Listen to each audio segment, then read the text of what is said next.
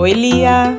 Oi, Leila, e bem-vindos ao podcast Parentalidades. Hoje a gente está aqui é, com duas convidadas super especiais, a minha xará, Lia, e a Ju.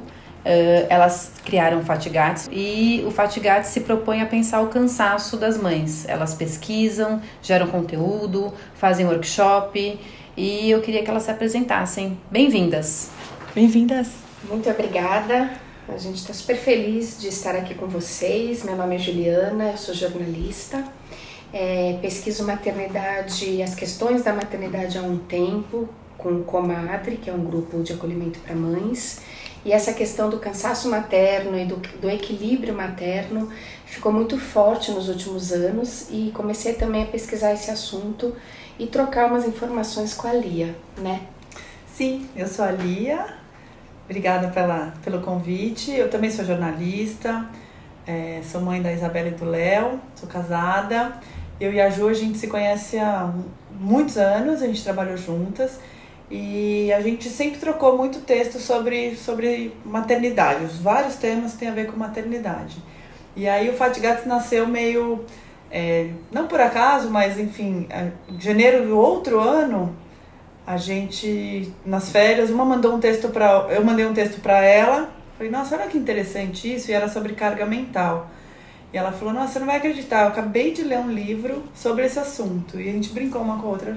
Vamos escrever um livro? Acho que rende. Ela falou: "Vamos". Não, mas eu não tô brincando. Ela falou: "Nem eu". E aí desde então a gente começou a se encontrar semanalmente para é, estudar, trocar informação, decidir qual era o rumo que a gente queria seguir. E a gente percebeu que esse tema da carga mental era, e do cansaço materno era muito forte, rendia muita coisa e tinha pouca gente falando sobre isso aqui. Então foi aí que nasceu o Fatigados. O livro ainda não existe, mas a gente tinha tanto conteúdo reunido que a gente quis colocar no ar para gerar o debate, para ver se tinha aderência. Vocês estão no Instagram, né? Arroba Fatigates. com um monte de dados interessantes e discussões super pertinentes e relevantes, né? Ah, obrigada. Esperamos que sim, a ideia é essa. É, eu vou pegar um dado aqui para a gente começar a nossa conversa, tá? Na Espanha, três em cada quatro mulheres sofrem de carga mental, embora 40% desconheçam o conceito e 45% nunca falaram sobre o assunto. Mas carga mental eu acho que é uma coisa que não respeita fronteiras, né? Então eu queria que a gente começasse falando sobre o que é carga mental.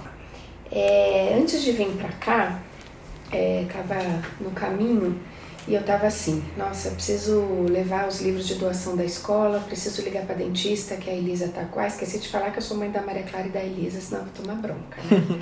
a Elisa tá com dor de dente, preciso comprar o presente do aniversário de domingo, ver se acabou o sabão em pó, é, ligar pra minha tia, separar os livros para doar, encomendar a ceia de Natal. Já fiquei exausta. É. Então, essas tarefas, que são as ações que a gente faz e as decisões que a gente toma, tá, estão o tempo todo na nossa cabeça, a gente está sempre matutando sobre isso. É, isso é a carga mental, que é a tarefa invisível que a gente faz é, e que, se não deixa de fazer, ninguém nem percebe que foi feita. Então, eu vou citar a frase de uma pesquisadora canadense que chama Nicole Bra. Bra? que ela diz: carga mental é o trabalho de gestão, organização e planejamento que é invisível, constante e inevitável. Esse trabalho geralmente recai sobre as mulheres, as mulheres que fazem isso, e não importa se elas têm filhos pequenos ou filhos mais velhos, a carga mental continua sempre porque só vai mudando, né, os itens. Talvez quando o filho é muito pequeno tem o componente do puerpério, tem a privação de sono, que isso até piora, mas os filhos vão crescendo e as decisões e as ações é, continuam sempre. É, tenho mais um, um, dado aqui que eu acho que é interessante, é, quer dizer, não um dado, mas uma, um, registro de uma iniciativa que em 2018 é, várias organizações de vários países se uniram e incluíram no calendário o Dia Mundial da Saúde Mental Materna. É, e, esse, e esse dia passou a ser comemorado na primeira quarta-feira de maio. E maio é também o mês da saúde mental, desde 1949. É, então, quer dizer, a gente está vendo que esse assunto tem ganhado relevância, tem ganhado. Uh, as pessoas têm falado sobre isso. E que, que, que importância que vocês atribuem a, a, esse tipo de iniciativa é de trazer esse assunto à tona, é nomear, falar sobre ele, enfim, colocar ele na roda de conversa e o que, que a gente faz né, com, com isso agora? A gente acha super importante porque é o que você falou, é nomear, a gente só consegue transformar o que a gente nomeia, né? E essa questão da saúde mental está muito ligada com o cansaço materno, porque a sobrecarga está fazendo as mulheres adoecerem. Então, são assuntos correlatos. E, e a gente, quando criou Fatigates, uma das missões era falar para poder lidar. E eu acho que é isso que essas iniciativas se propõem, né? Então, você começa a ver reportagens, ações nas empresas e o assunto entrando nas rodas e a reflexão e quem sabe chamar a atenção do poder público, do poder privado, para a gente mudar essa situação. É, e aqui no Brasil é igual a Espanha. Então, as mulheres se sentem cansadas, as mães se sentem cansadas, mas elas não sabem nomear o tipo do cansaço mental que elas têm. É, tem muito isso. Tem, é... Primeiro tem gradações, é importante dizer, né? Então tem um cansaço, tem um cansaço extremo. É, no puerpério tem um blues parental, que é um cansaço com uma tristeza, e tem um, um quadro extremo, que é o burnout parental. É uma coisa que a gente não falou no começo, é importante deixar claro, que a gente não, nós não somos psicólogos nem psiquiatras, né? Nós somos jornalistas. É, e a gente pesquisa e entrevista. Então, assim, é, o que a gente ouve de psiquiatras, que acho que é muito importante, tem a ver com o que você está falando, é que eles comentam que a mulher tende a reprimir seus sentimentos, é, especialmente no porpério, por medo de julgamento. Então, ela tem esse mix de emoções aí que reúne culpa, arrependimento, tristeza, a, próxima, a própria confusão dela de não entender por que, que ela está sentindo tudo isso, né? A sensação assim, eu, eu quis ser mãe, eu quero ser mãe, e eu achava que eu não ia sentir nada disso, porque... Tem uma expectativa de que é mágico, tudo ia ser maravilhoso, automaticamente né? mágico. Não, né? A gente não... não, não, não é, é, muito recente Isso. a maternidade real, né? De você trazer as dores isso. da maternidade, né? Quer dizer, antes não se falava ah, sobre isso, é. né? E essa questão do julgamento de fora e a mulher não querer falar porque também ela entende que é, essa confissão de, é, é quase como que uma confissão de fracasso, né? Então, se eu levantar a mão para sinalizar que não tá legal, é como se eu estivesse dizendo, eu não dei conta. Porque também tem isso, ela ouviu a vida inteira que ela dá conta, ou que ela tinha que dar conta. Então, falar não tô legal tô triste, tô cansada, tá puxado demais, eu não imaginava. É assim, não dei conta. Então. Eu falhei, né? Eu falei. Falhei como mãe. Eu falhei.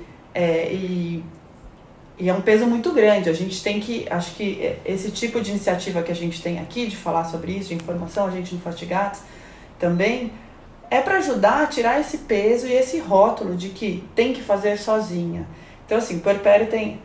Vale para todas as fases, mas no puerpério especificamente, né? Tem assim Adaptação a uma nova rotina. É, de dormir, não dormir, de regrar horários, é, a privação da vida social também, ela deixa de sair. Então, é, tem, é importante que ela continue tentando ter uma vida social, nem que seja assim, se eu não estou saindo, que venham aqui conversar comigo para eu falar de outras coisas que não seja necessariamente é, maternidade é, que acordem sim comigo de madrugada para me fazer companhia, para estar tá comigo. A única coisa que o companheiro não pode fazer, eventualmente, é amamentar, se ela estiver amamentando no peito. Mas é importante, e eu acho que é muito importante quem está perto, companheiro, companheira, família, amigos mais próximos, ficarem de olho nessa oscilação de humor. Porque é aí que você pode, é, o quanto antes melhor, perceber que se a gente está falando de uma tristeza passageira, de um cansaço ou de uma coisa que está perdurando, né? É, você falou sobre a questão de. A gente sempre ouviu a vida inteira, né? Alguém disse e todo mundo repetiu que a gente tinha que dar conta. Mas é, para que essa mentalidade mude, é preciso também uma mudança cultural. Sim. Dúvida. Maior participação do, dos homens. Companheiro, sem dúvida. E aí a gente viu recentemente uma, uma iniciativa nesse sentido que é super legal, que são cursos de pré-natal, mas que se chamam, se autodenominam pré-natal emocional. Que não é o vou aprender a dar banho, vou Trocar fralda. trocar fralda. É, vamos pensar do ponto de vista emocional, o que, que vai mudar antes da criança chegar? Porque assim, depois que a criança chega, então o pai ali em geral tem cinco dias de licença materna, ele não vai ver como é a rotina. Então vamos pensar isso antes, fazer uma divisão de tarefas para que quando a criança for chegar, senão você não vai ter tempo de discutir isso, né? Então vamos pensar antes. É, esse tipo de iniciativa que a gente está tendo aqui ajuda, informação ajuda sempre, informação de qualidade, né? E acho que as rodas de conversa também são uma coisa relativamente nova e que ajudam muito. Então a gente vê assim consultórios de pediatra realizando com alguma frequência. Tem a coisa de, perten né, de pertencer a um grupo que está passando pela mesma coisa na mesma época. Então, assim, lógico que adianta alguém que tem uma filha de nove falar com um bebê, com uma mãe de um bebê sobre ah, eu lembro que aconteceu isso, mas assim, quem está passando com você a mesma fase ao mesmo tempo tem uma riqueza. Então as rodas trazem isso. E aí, assim, tem rodas estabelecidas e se não tem, vamos criar, né? Pode ser no bairro, no prédio, na escola, Na igreja. na igreja, no clube. E vocês têm feito rodas de conversa, né? O que, que vocês têm sentido das mães, assim? Qual que é, é, qual que é a maior dor? Qual que é a maior questão que elas têm trazido? Ah, foi muito importante para a gente colocar o bloco na rua, digamos assim, e, como a Lia falou, ver se o assunto tem aderência. Porque todas as rodas que a gente fez agora em 2019 era impressionante. É, é, a gente via, então, muita emoção, então, emoção à flor da pele dessas mulheres, um lugar de proteção, e aqui eu posso falar o que eu quero, eu posso desabafar, eu posso falar o que eu estou sentindo, Sem julgamento. sem julgamento, e uma identificação. Ah, com você também acontece isso? Ah, então assim, foi muito rico pra gente entender que a gente, uma primeira fase era livro, pesquisa, tá, tá, tá, mas quando você vai bater isso na vida real, é, é muito, é, é fato, né? Porque em muitos casos a gente percebe nessa identificação que algumas mulheres falavam assim: Nossa, que bom saber que isso acontece, ou que é o conceito, ou que tem gente estudando, porque eu achava que eu não estava dando certo no papel de mãe, ou que eu era lenta, ou que eu era ineficiente. E não, né? Então encontrei meu grupo, minha turma aqui é, para falar sobre isso e tentar transformar, claro, né? Melhorar a situação. Então a gente. E muita emoção. É, é incrível assim, sei lá, num grupo de 15 pessoas que não se conhecem, depois de duas horas, é como se né, todo mundo é amiga de infância, assim, porque é uma conexão pelo tema. Né? Eu queria trazer um outro dado aqui eh, da Aliança Global pela Saúde Mental Materna, que diz que uma em cada cinco novas mães experimenta algum tipo de transtorno do estado de ânimo e ansiedade perinatal.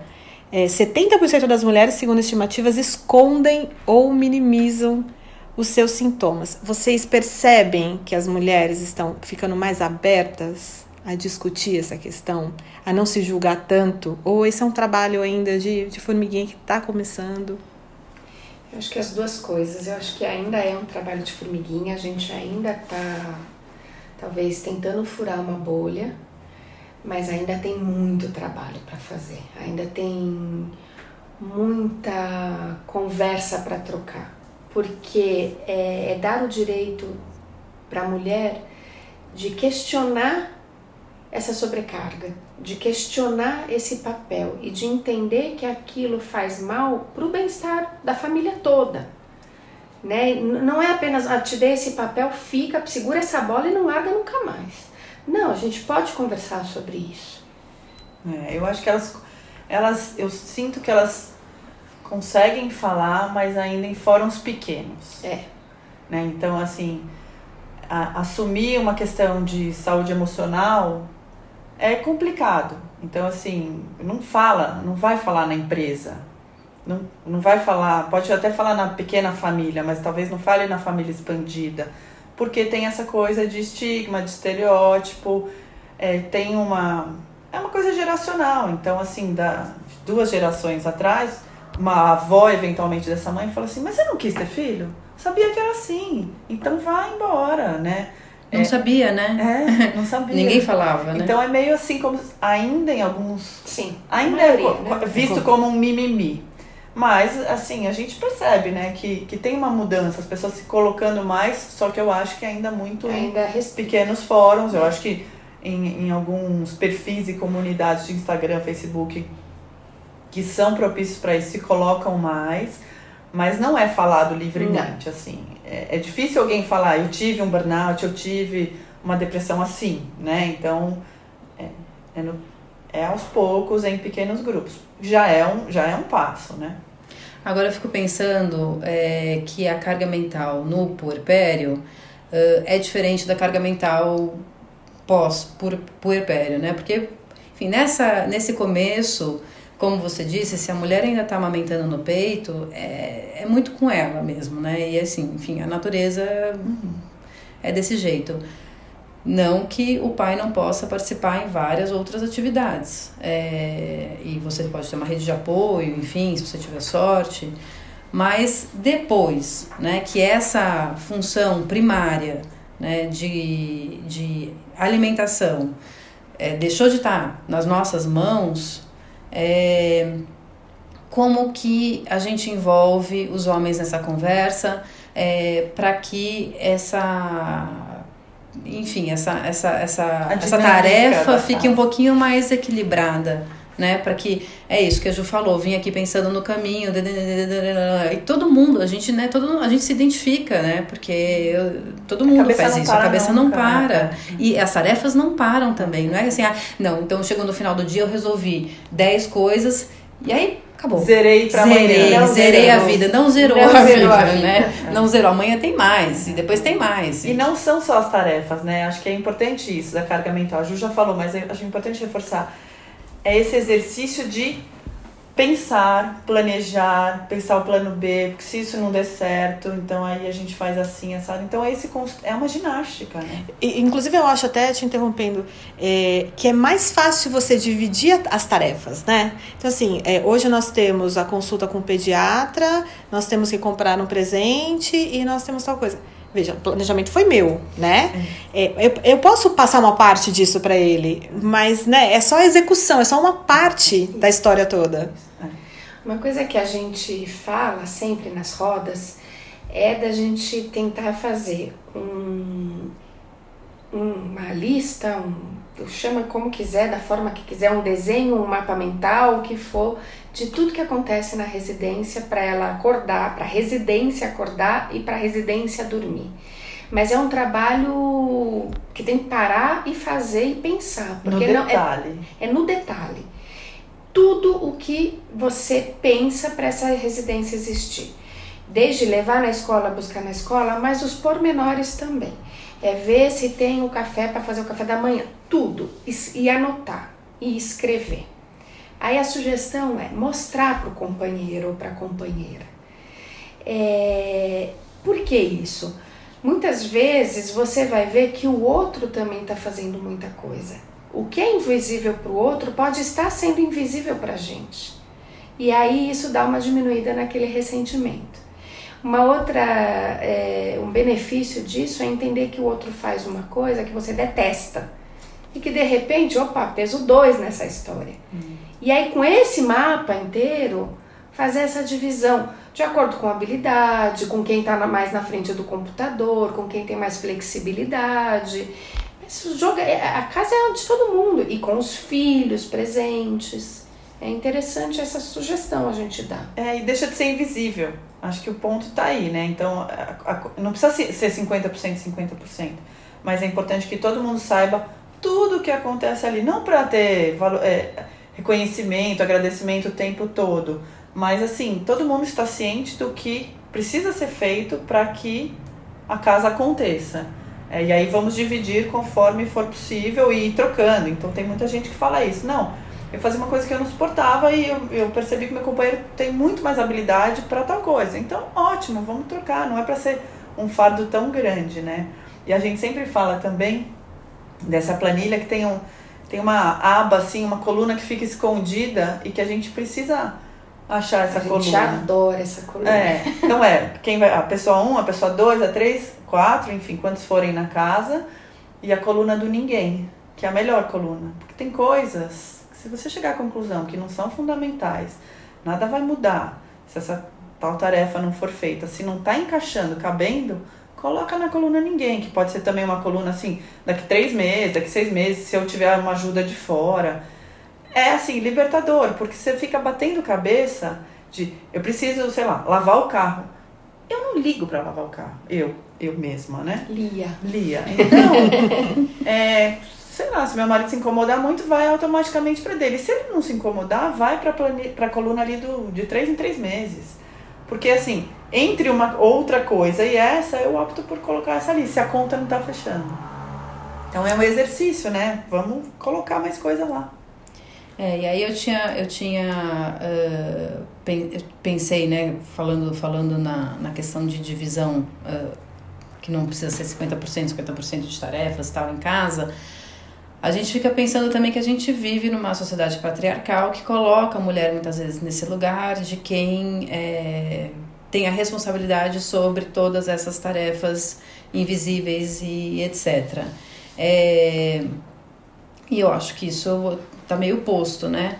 Mas fico pensando aqui, e acho que vale a pena a gente refletir, queria a ajuda de vocês para pensar nesse ponto, o quanto a gente também fica nesse controle é, de não delegar, sabe? De achar que é, as tarefas uh, cotidianas, se forem delegadas, não serão tão bem executadas quanto seriam se fossem por nós, ou não seriam feitas do jeito que a gente acha que tem que ser feito, e do quanto que essa história também da carga mental passa por uma por uma centralização. É, com, passa por uma importante questão assim que da gente abrir mão um pouco do controle, né? E de falar, ok, o filho foi com uma roupa totalmente desconectada E qual a importância disso, né? É isso. Se você não vê a importância do lavar o carro sempre, etc. Quer dizer, também a gente coloca as coisas numa importância que às vezes elas não têm. E aí como é que a gente, enfim, como é que a gente lida com essa questão da, da né, de, de deixar fazer, deixar, né, let it go. É, isso é importante o que você está falando, é bem importante. A gente ouve muito isso, né? É um exercício eu acho que uma coisa importante de dizer é que para a criança é muito importante que ela veja que existem duas formas de se fazer a mesma coisa. Isso é um treino para ela para o futuro. Então, a lancheira, sei lá, você, você como mãe, ah, eu quero que faça assim. O companheiro vai e faz de outra forma. Tudo bem, porque para a criança, que legal ela saber que ela pode pôr assim, ó, eu tô, dei um exemplo bobo, mas é isso. Ah, o, o companheiro coloca a criança numa cor toda atrapalhada da roupa. Nossa, que criatividade! Porque na vida dele, de repente, profissional, ele vai ter que lidar com isso, com demandas e pessoas que fazem coisas de forma diferente. Isso é um exercício para gente e pensar que esse let it go é tempo para descanso né? É, é assim, eu prefiro a, a roupa desconectada, eu, né? Eu prefiro o meu descanso do que ter que pensar também na roupa que vai na festa. Então, e refazer a parte, o que o é... companheiro fez, né? Mas é Me um dar parte de descanso. É, né? E é um exercício, porque também é uma relativa novidade. Essa mulher ter a alternativa de que alguém vai me ajudar, né? Então, acho que é, ela está se acostumando a isso e eu acho que é super importante deixar mesmo fazer. A gente, a gente sempre lê é, de que a criança aprende pelo modelo e é, e é muito isso mesmo, né? Então, assim, se, uma, se, a, se a criança vê que só, sei lá, se na casa dela só a mãe faz determinadas tarefas, ela vai achar que realmente aquilo só a mulher faz. Então, é, é até edu, educativo que os dois façam, cada um à sua maneira, para que ela veja que assim, sim, todo, isso pode ser feito tanto por mulher, tudo pode ser feito tanto por mulher quanto por homem, né? Eu acho que a gente vive numa, numa época muito importante de transição. Eu, como mãe de menino, tenho muito isso em mim, assim, sabe? Não existe tarefa de, de mulher e de homem, como não existe cor de menino. Uhum. É, é, minha. Brinquedo. A, brinquedos não existe. É como eu tenho criado ele. E como, né, uma. Vem cá que eu vou te ensinar a lavar louça, ele adora. É, e como isso pode mudar toda essa questão que a gente está discutindo Exatamente. aqui hoje para a geração deles que talvez não tenha mais. É. Tem uma historinha, vou contar bem rapidinho, mas que é mostra muito essa mudança de geração, né? E o contexto histórico. E o né? contexto histórico. Então, minha, minha avó vai fazer 93 anos e ela tem oito bisnetos, dois são os meus filhos. É, a minha filha é a única menina e a mais velha. É, e aí, sempre que a gente tem algum evento familiar, então ela usa bengala, tá cansadinha e tal, então a gente faz muitas coisas para ela, naturalmente. E ela sempre pede qualquer coisa que seja simples. Pega o guardanapo, leva o copo, traz bolo para minha filha. E aí quem percebeu isso antes foi meu marido, porque eu também tô sempre na função ali ajudando minha mãe, enfim. E aí ele falou: "Repara como sua avó só pede as coisas para Isabela. Não tem problema. Mas porque é, é de outra geração, tem não tem outras pessoas Não tem um problema assim. É, não é que a Isabela está cansada, mas assim, vamos fazer um teste. Aí a gente combinou um teste envolvendo meu filho. A gente falou: quando a Bisa chamar a Isa para alguma coisa, você se oferece. E aí ele foi lá. Ele falou: "Não, a Isa, porque ela pode estar longe, ela chama". E aí ele falou: "Não, pode deixar que eu faço para você, que era buscar alguma coisa". Ela falou: "Não, não precisa fazer. Chama a Isa que ela faz". Então assim, eu não tenho a pretensão de mudar a cabeça da minha avó de 93 anos. Mas eu consigo trabalhar com os meus filhos, com os meus sobrinhos, eventualmente, para que na geração deles seja diferente. Eles não entendem muito isso, do porquê ela só pede para Isa. Então é a que oportunidade bom, né? que a gente Eles tem. Estranhem, né? Porque é de fato uma coisa que a gente pode fazer pois em é, casa. É, é. Agora, é, pensando num outro aspecto aqui de uma sociedade que, é, que valoriza o, o estar ocupado, a pressa, o imediatismo, é, como é que a gente insere pausas e descansos de uma forma que não deixa a gente culpado e que a gente não acha assim que a gente está sendo preguiçoso e que é, é que dicas você é, que dicas vocês têm? Então, esses dias a gente postou uma frase da Brené Brown que tem tudo a ver com isso. Ela diz: que requer coragem de dizer sim para o descanso em uma cultura onde a exaustão é vista como símbolo de status. Eu lembro muito bem, assim, quando eu estava no mercado, no mundo corporativo, e eu achava tão estranho, assim, os executivos numa espécie de competição velada, claro, é, para decidir quem tirava menos férias, né? Não é mais. Ou aproveitava melhor, é quem tirou menos. Então, assim, ah, faz 22 meses, ah, eu só tirei seis dias então é uma competição é, que tem tudo a ver com isso que ela falou, né? Assim, a gente é um distintivo que parece a gente quer usar de estou as frases, né? Estou enlouquecido. Faz duas semanas que eu não tenho um fim de semana. É... E não é sustentável. O que a gente percebe é isso. Não é sustentável, principalmente aqui, essa rotina que a gente tem nos grandes centros, né? É, logística e tal, mas de estar tá conectado o tempo todo, de ir para lá e para cá, antenado, fazendo tudo, cinco coisas ao mesmo tempo, o que a gente vê que as pessoas estão adoecendo, ficando deprimidas. É, então, Nunca se falou tanto em saúde mental como agora, né? Inclusive estava sendo discutido como a palavra do ano em algum, é, né? É, como tem Quer é, dizer, Big Ideas é, de 2020 é, levar isso mais para dentro das empresas, né? É, a gente vê com muito bons olhos assim esses movimentos é, slow, tipo Desacelera São Paulo, que tentam conscientizar as pessoas de que vamos sentir mais, sentir, ouvir o corpo, ouvir o outro, é, fazer uma coisa por vez. É, a gente acha que é, precisa ter essa conscientização geral de que não precisa ser esse turbilhão, né? E a gente estava falando esses dias que, de certa forma, parece que esse turbilhão é até uma muleta para dizer assim: é que eu não tive tempo para parar, para pensar sobre questões familiares, necessidades específicas da, da casa, da família, de, de conexão, de sentimento, né? Porque você fala, é que eu estava muito demandado, é, eu, tava, eu só viajei. Então, assim, lógico, existe o cansaço, mas existe também essa, esse bater no peito com orgulho de não tenho tempo para nada. Quando a gente podia querer bater no peito com orgulho de assim, estou sendo cada vez mais presente na minha família, acompanhando mais, sentindo mais, olhando mais, percebendo mais as coisas que estão ao meu redor, né? E mais conectadas com a gente, né? Porque a gente só consegue refletir quando a gente pausa, né? Quando a gente para que, que eu tenho? O que, que eu estou sentindo? Por que, que eu estou assim? Se você não pausa, você não reflete, você não. É um turbilhão eterno. É né? o turbilhão eterno. Então é uma conexão com o outro e com a gente. A gente vai batalhar, né? Pelo descanso alheio. É, é. Nosso e alheio. É, lembrar de coisas que você gosta de fazer, porque às vezes a gente não se dá o direito, né?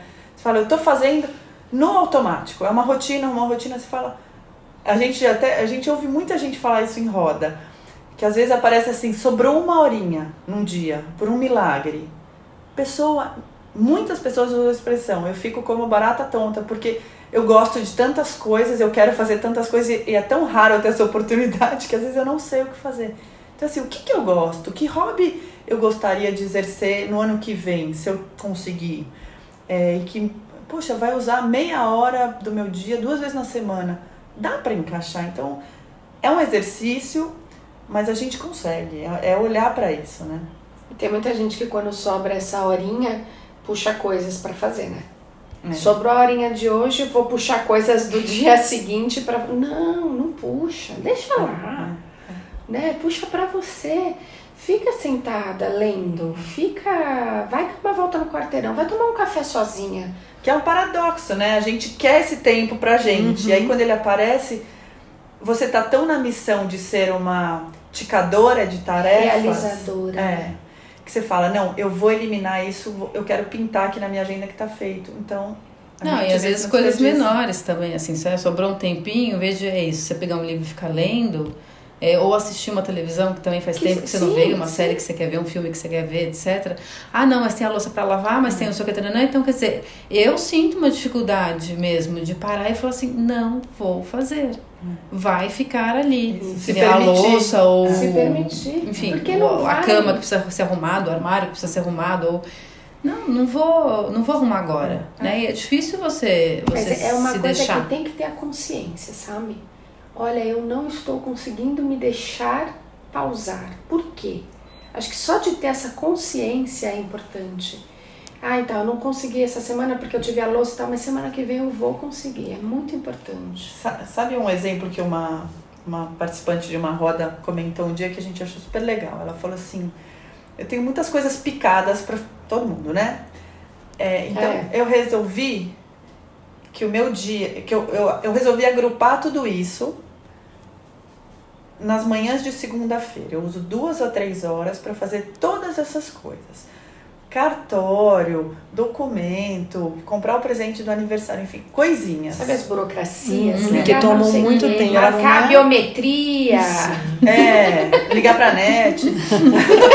então, o que ela falou? Ela falou, Antes, todo dia eu tinha algumas coisas chatas para fazer e isso brecava muito a minha agenda. Então eu reuni tudo e eu faço nesse dia. E aí, às vezes, minhas filhas, meu marido, eles falam: ah, você pode fazer isso para mim? Ela fala: posso, agenda para segunda que vem, porque as tarefas dessa segunda já foram. Então não foi só o agrupar, que é super legal, né?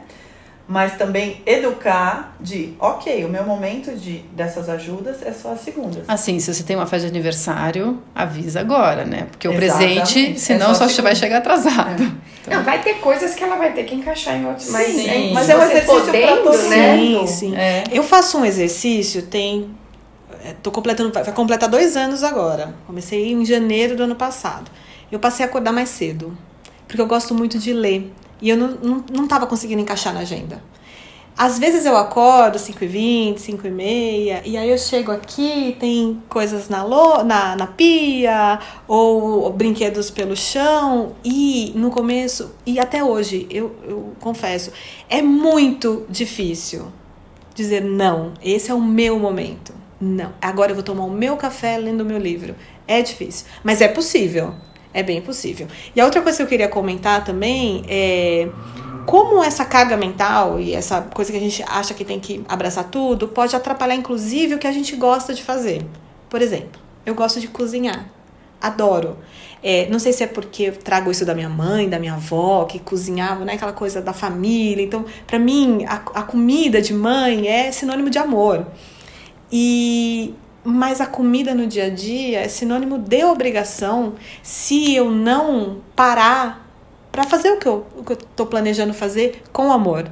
Se eu tô querendo cozinhar e fazer, ligar na net e resolver tal coisa e marcar o pediatra, é, passou a ser uma coisa muito pesada. É. Deixa de ser um, uma coisa realmente que a gente gosta, né? E é a presença, né? Então, se você vai ligar na net, liga na net, ponto. Se você vai cozinhar, só cozinha, ponto. Isso, com amor. Com, com amor. É na net vai ligar com amor? Não, não, não, não, não desculpa, desculpa net, net, mas não rola. se você tá ligando lá, é porque deu algum problema. É porque deu ruim, né? Amor, né? Nada contra. Mas é verdade, acho que tem toda a razão. Se você coloca como mais uma, uma coisa para arriscar ali, você já encara de outro jeito, né? É que tem categorias, né? Tem categoria. De tarefas, é. né? Tem as, uhum. as tarefas como essas que né, você gosta de fazer Sim. e que podem, podem se encaixar num hobby, é. né? Então, cozinhar, é. etc., que você faz porque você gosta e com amor, das mil e tantas outras tarefas muito chatas que você precisa resolver, é, porque senão é, o sinal da internet não volta, é, o, a comida para você cozinhar com amor não tá na geladeira. É, e, está em outra categoria, né? Ela outra não tá preocupada em ticar rapidamente, categoria. ela é. quer fazer aquilo de outro jeito. Uhum. Então. E é importante dizer que cada um tem é, esse seu momento. Você descobriu isso de acordar mais cedo, faz bem para você. Também a gente não precisa ficar atrás do que o outro está fazendo. E a pausa serve muito para isso, né? Para a gente se escutar. O que, que eu quero como meu momento de pausa só meu, né? Você descobriu o acordar mais cedo. Talvez alguém seja uma história totalmente diferente. Levar o filho na escola a pé para poder voltar a pé, escutando música, não sei, tô inventando. É. Eu faço isso também, volto ah, ouvindo então. podcast. E a história, a história do autocuidado, né? Então, assim, é, é aquele olhar gentil para ver o que, o que eu tô precisando, o que me faz bem, eu tô sentindo falta nesse momento. E é o que a gente também sempre, sempre lê e sempre fala. É, hoje pode ser uma coisa, daqui quatro meses pode ser outra, daqui a pouco pode ser outra. Então, isso vai mudando vai também. Mudando, é. Meninas, vocês falaram muito sobre se enxergar, se olhar. E agora a gente queria mesmo uma coisa bem prática, assim. É, que vocês falassem um pouco sobre o que é burnout parental e desse dicas para quem está ouvindo a gente, assim, é, o que, que pode observar em si mesmo para procurar ajuda. Então, o burnout parental é o, é o que chamam de estresse crônico ligado às funções da parentalidade e que tem menos a ver com é, exercer a parentalidade, mas com a forma como você exerce, né?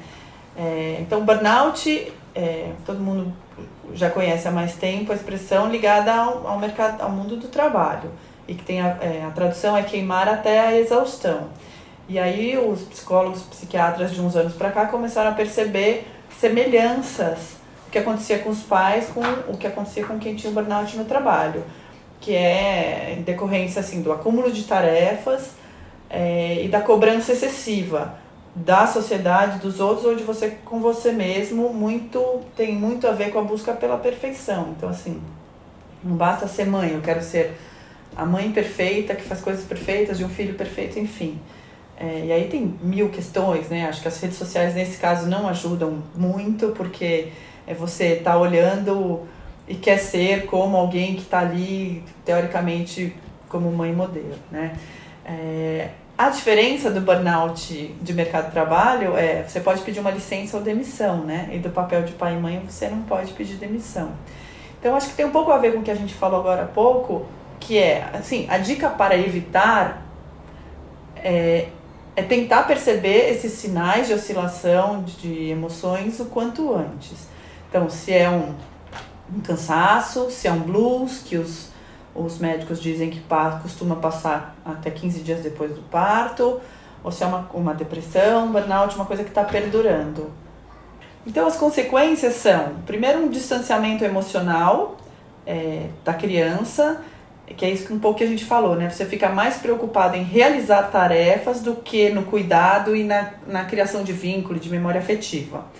É, o segundo ponto, avançando, né? É um negligenciamento no cuidado, é uma falta de prazer, falta de paciência, então tudo te irrita, qualquer demanda, pequena demanda ganha uma grande importância e uma resposta é, desproporcional.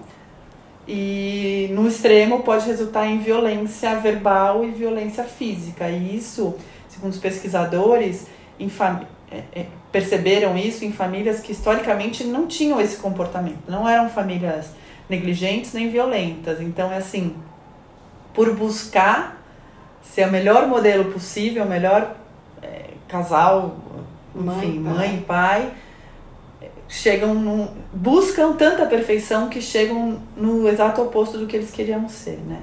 Então eu acho que é, é o que os, os, psiquiatras falam, é ficar muito atento para não chegar num quadro extremo é, e falar com profissionais. É, pedir socorro, levantar a mão mesmo, porque não, não, não, não tem problema nenhum pedir ajuda, é importante pedir ajuda, os profissionais estão aí para isso, né?